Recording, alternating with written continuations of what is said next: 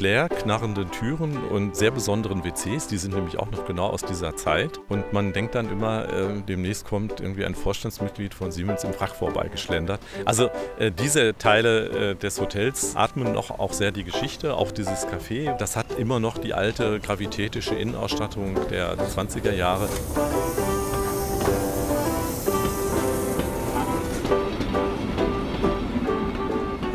Wenn wir Berlin heute als moderne Metropole wahrnehmen, dann ist auch klar, Berlin musste irgendwann auch zu dieser werden. Vor allem die Industrialisierung hat die Stadt geprägt und uns nicht nur wegweisende Erfindungen hinterlassen, sondern ebenso erstaunliche und einmalige Orte. Und dorthin nehmen wir sie mit. Ich wäre hier niemals hingekommen und wenn ich hier hingekommen wäre, hätte ich nicht das gesehen, was ich jetzt gesehen habe.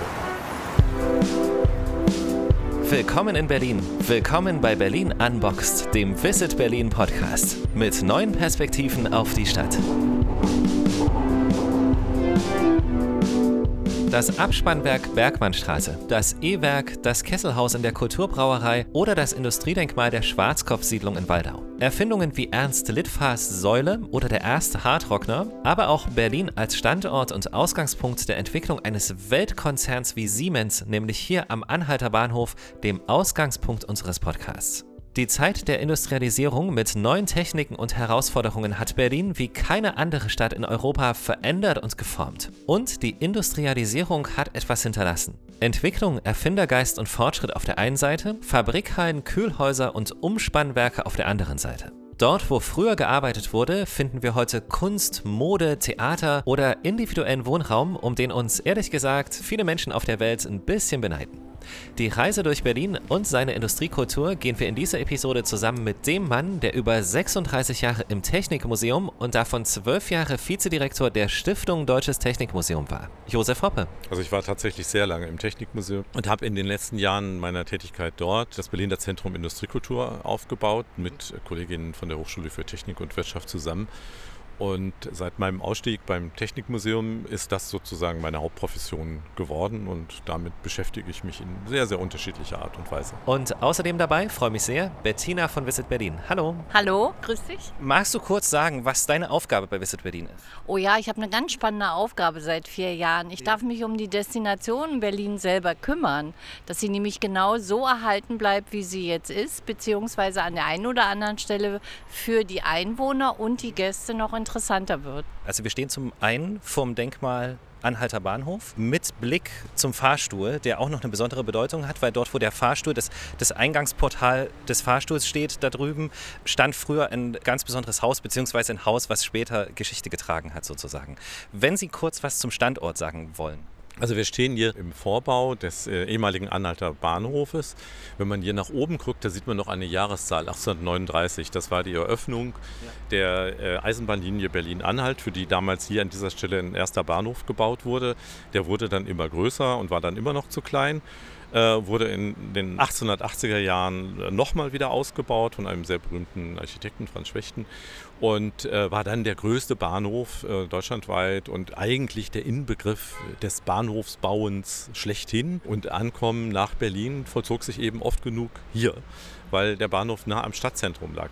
Wichtig zu wissen ist, dieser Bahnhof, wie alle anderen großen Bahnhöfe, lagen außerhalb der Stadt Berlin. Also die Stadtgrenze von Berlin verlief gar nicht weit von hier, also ungefähr da, wo die Mauer früher verlief. Ja. Das war die Berliner Stadtgrenze. Und nur außerhalb der Flächen dieser alten Stadtmauern äh, von Stadtgrenzen von Berlin gab es die Flächen, äh, wo man Bahnhöfe bauen konnte. Und deswegen entstanden ringsrum in Berlin diese ganzen Bahnhöfe und das hier war der bedeutendste.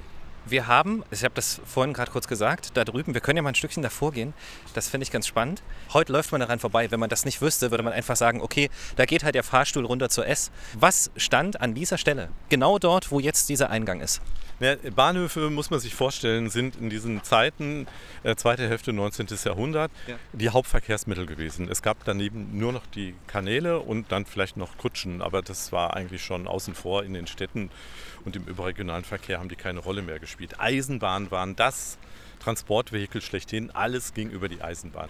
Und tatsächlich ist hier äh, ungefähr 100 Meter, 80 Meter entfernt von hier in einem Hinterhof 1847 der Weltkonzern Siemens entstanden. Durch Gründung von Werner Siemens, später dann geadelt, und seinem Mitarbeiter Halske. Siemens und Halske hieß diese Firma, Telegrafenbauanstalt, hat hier im Hinterhof angefangen. Der Nummer 9. Genau. Genau. Schöneberger Straße. Und ähm, das war dann auch denen schon schnell zu klein geworden. Dann sind sie tatsächlich nochmal in die Markgrafenstraße ja. gezogen, also auch noch ein bisschen außerhalb, aber sehr nah noch an der Stadt.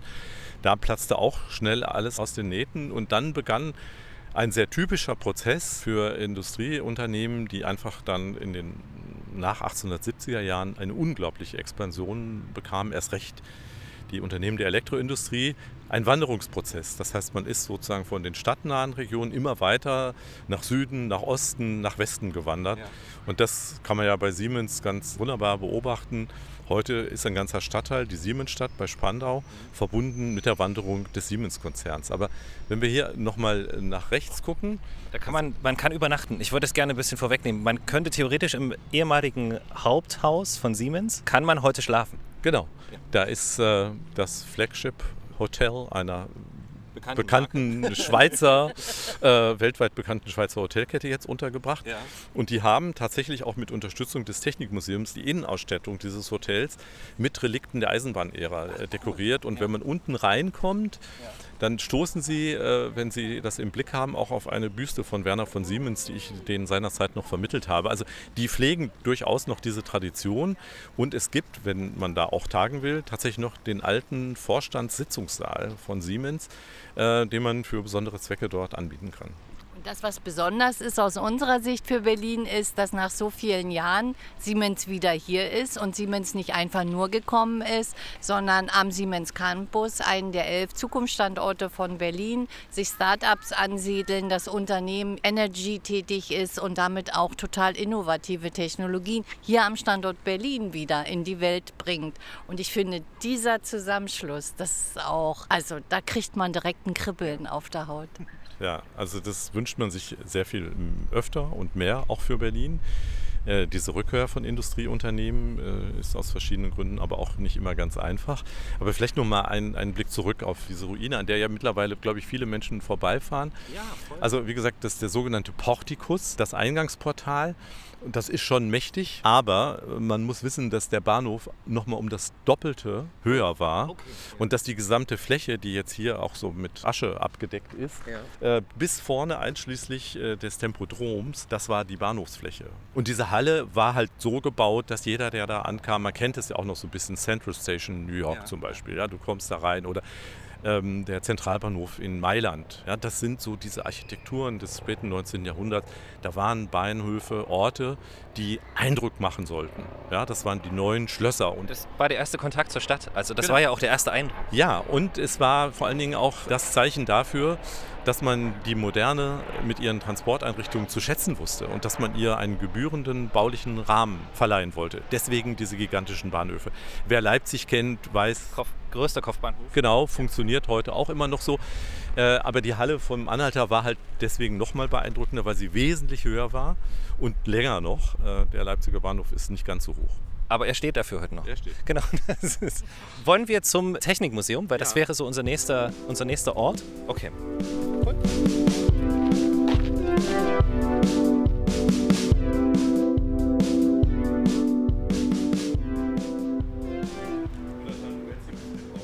Also der nächste Ort, wo wir gerade stehen, wir sind auf der Brücke, unter der Brücke. Das ist was sehr, sehr Besonderes auch, muss man sagen. Ja. Wo sind wir genau? Also wir sind jetzt in der Nähe vom äh, U-Bahnhof Gleisdreieck und das ist so ein Ort, von dem es früher auch ganz viele Postkarten gab. Also Leute, die nach Berlin kamen, haben sich eben auch früher sehr für Berliner Industrie und Technik interessiert, weil Berlin mit seinen Verkehrsmitteln, mit seinen Stadtinfrastrukturen äh, bis in die 20er, 30er Jahre hinein wirklich weltweit als Vorbild galt. Und das war sozusagen einer der Orte, wo man gesagt hat, boah, so muss eine Großstadt aussehen. Ja, wir haben über uns die Hochbahnbrücke. Wir sind jetzt sozusagen an der kleinen Brücke, eine Fußgänger-Radfahrerbrücke, die als Ersatzbau eingerichtet wurde für die Fernbahnbrücken, über die man in den Anhalter Bahnhof reinfuhr. Unter uns sind die beiden großen Ost-West-Achsen, das westliche Berlin mit dem östlicheren Berlin verbinden. Und darunter haben wir noch den Landwehrkanal und darunter gibt es noch eine S-Bahn-Strecke. Das heißt, wir haben im Grunde genommen fünf ja. Ebenen hier im Verkehr. Und früher gab es ja noch den Flughafen Tempelhof, ist ja auch nicht weit von hier, also fast in Sichtweite. Ja hat man dann vom Himmel her auch noch eine Verkehrstrasse gehabt, die einen hier irgendwie beglücken konnte. Und das war wirklich äh, so etwas wie ein magischer Ort und der stand auch eben für diese unglaubliche Betriebsamkeit, Hektik, für die Modernität, das Tempo dieser Großstadt Berlin, die ähm, als Elektropolis oder Technopolis in den äh, 20er Jahren und auch schon früher immer wieder angesprochen worden ist. Das Besondere, was wir mit der Industriekultur und Josef hat uns da mehr oder weniger immer wieder an die Hand genommen und diese Erklärung, dass Berlin so viele Brücken hat, angeblich mehr als Venedig, Josef, weiß nicht, ob stimmt, die zeigen ja auch, dass die Wasserstraßen eine enorme Bedeutung im Rahmen der Industrialisierung hatten. Also nicht nur Schiene, Wasser. Und wir erzählen unseren Gästen und animieren sie eigentlich auch mit vielen unterschiedlichen Angeboten und Inspirationen. Geht aufs Wasser, nutzt die touristische inzwischen ange und schaut euch die Industriestandorte der Industriekultur einfach mal mit ihren neuen Funktionen, mit ihren neuen Nutzen vom Wasser aus an. Und ich persönlich bin immer noch ganz begeistert von den Treidelwegen, die man zum Teil an den Kanälen gut wirklich sehr gut gestaltet hat. Also Berlin vom Wasser ist wirklich eine Reise wert.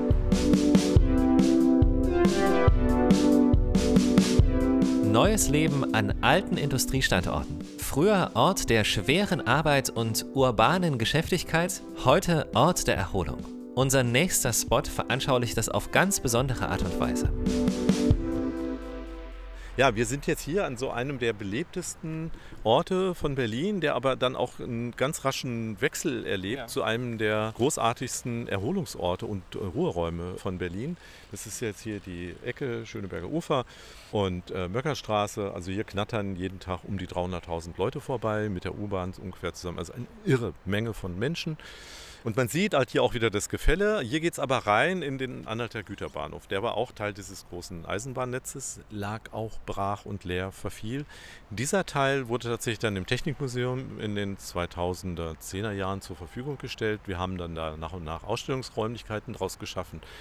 Und parallel, und das ist es vielleicht für viele touristische Besucher, aber auch für Berlinerinnen und Berliner das äh, Interessantere, entstand ringsherum auf den ehemaligen Gleisflächen weit über 70 Hektar ein fantastisch gestalteter neuer Stadtpark, der Park am Gleisdreieck. Also Namensgeber ist immer noch der Kreuzungsbahnhof Gleisdreieck, aber der Bahnhof selber äh, verarbeitet so ein bisschen in einigen baulichen Elementen auch dieses Eisenbahnzeitalter, ist aber ansonsten eine unglaublich großartige, großzügige grüne Lunge mit sehr vielen Sportmöglichkeiten und wird so auch an den schönen Wochenenden und Tagen von unglaublich vielen Menschen genutzt. Und das ist natürlich wiederum auch fürs Technikmuseum und für die Anwohner hier eine fantastische Ressource. Die kommen wahnsinnig gerne hin. Das liegt so am Kreuzungspunkt Kreuzberg, Schöneberg, Mitte, durchfahren auch von Fahrradstraßen mittlerweile super gut zu erreichen und ist für alle, die das kennengelernt haben, auch für Touristen, ich erlebe das immer wieder in dem Café, was wir da am Ende der Ladestraße haben, ein unglaublicher Anziehungspunkt und auch wird auch etwas als sehr Besonderes und noch sehr unberlinisches wahrgenommen. Mhm. Stimmt aber nicht, weil es gibt noch weitere Beispiele dafür, dass aus solchen alten Eisenbahnanlagen tolle Parks entstanden sind. Görlitzer. Nun gut, die Umsetzung äh, des Parks hat lange gedauert und die Realität des Parks ist vielleicht auch nicht immer so ganz erfreulich, aber immerhin für Kreuzberg war das damals auch ein unglaublicher Gewinn, im östlichen Teil der Stadt äh, einen solchen großzügigen Park zu haben.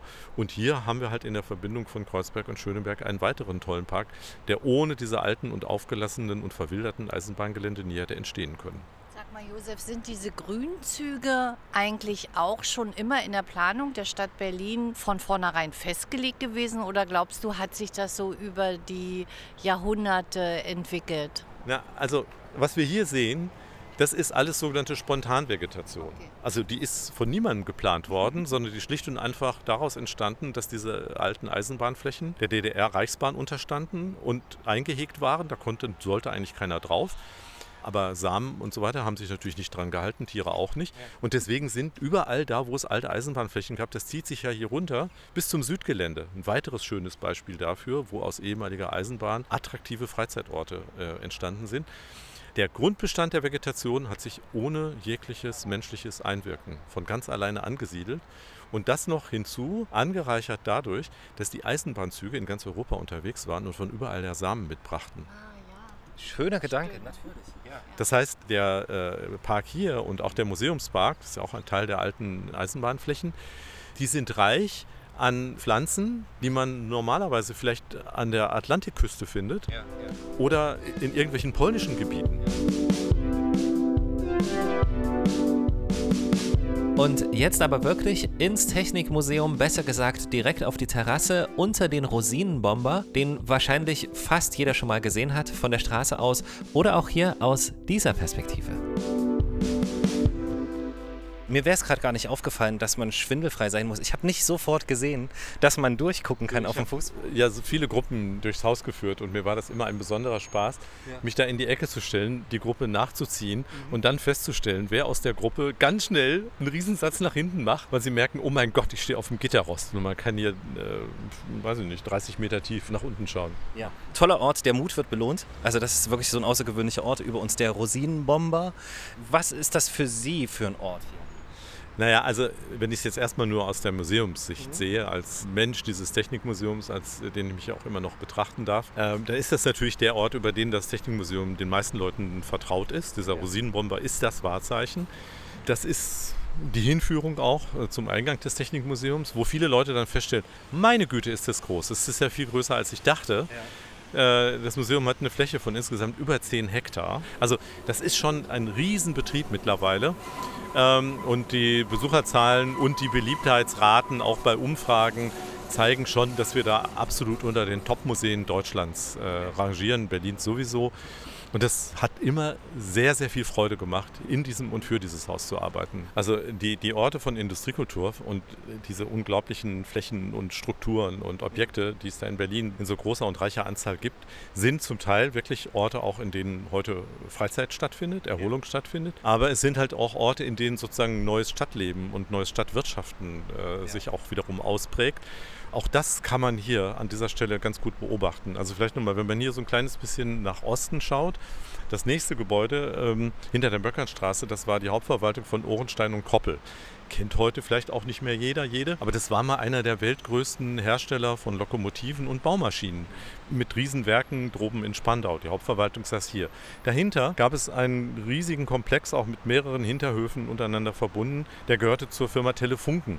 Ähm, wenn wir jetzt hier zur anderen Seite gucken, dann schauen wir auf einen Riegel, wo BVG dran steht. Und ja. wenn man an der Fassade lang guckt, merkt man, wenn man genau hinguckt, da gibt es einen Gebäudeteil, der so ein bisschen anders gestaltet ist. Also man merkt, der ist jetzt nicht aus der jetzigen Zeit, sondern der ist ein bisschen älter. Der ist tatsächlich eben schon vom Beginn des 19. Jahrhunderts. Und das war der Sitz der ersten Kraftzentrale für die Hochbahn, auf die wir gucken. Diese Hochbahn wiederum war ein super modernes Transportmittel. Ja. Gab es überhaupt noch nie in der Form weltweit von Siemens geplant und errichtet. Die brauchten so viel Strom, dass die öffentlichen Kraftwerke das nicht zur Verfügung stellen konnten. Also haben sie hier ein eigenes Kraftwerk gebaut. Diese Orte, diese Gebäude von Industriekultur sind oft genug ja auch denkmalgeschützt, müssen deswegen erhalten werden sind aber auch wunderbare Start-up-Höhlen, wo ganz neue Ideen und ganz neues wirtschaftliches Engagement seine Wirkungsstätte findet und die eben auch ganz toll funktioniert.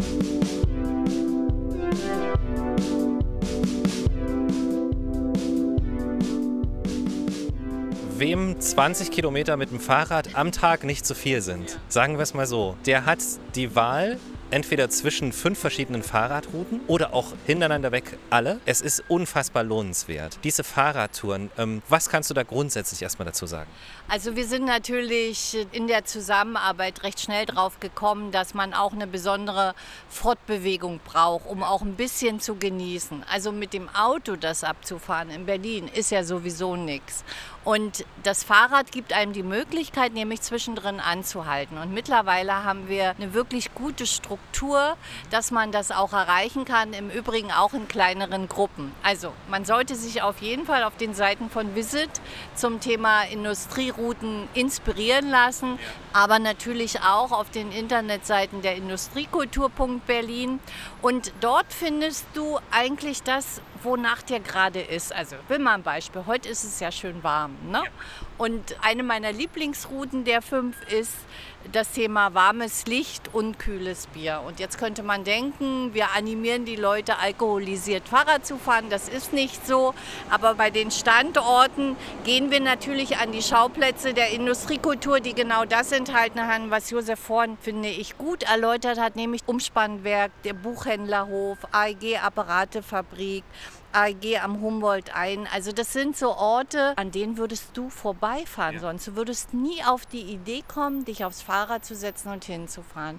Und dass man zwischendrin natürlich an dem einen oder anderen Standort auch mal ein Picknick machen kann oder einkehrt, das wollen wir auch, weil letzten Endes gibt es so viel auf dem Weg dorthin zu sehen. Ein zweiter Geheimtipp, wir haben ja über Wasser gesprochen und Wasser und Strom hat eben im Rahmen der Industrialisierung für Berlin eine ganz große Bedeutung. Auch dafür gibt es eine Route, also mit dem Rad an der Uferfabrik vorbei und dann abends natürlich ins Theater des Westens und das Musical sich anschauen, Kudamm 56. Das ist für uns im Moment das Perfekte für den Sommer. Jetzt haben wir trotzdem einen Punkt ausgelassen und zwar das kühle Bier. Und ich meine mich zu erinnern, dass das die vielen Brauereien sind, die im Prenzlauer Berg einfach da sind. Oder, oder ich, ich kann mich nur noch so vage daran erinnern. Genau. Das ja. macht Josef, weil ja, ich doch eher den Wein trinke. Ich, ich gehe da heute Abend noch hin. Also.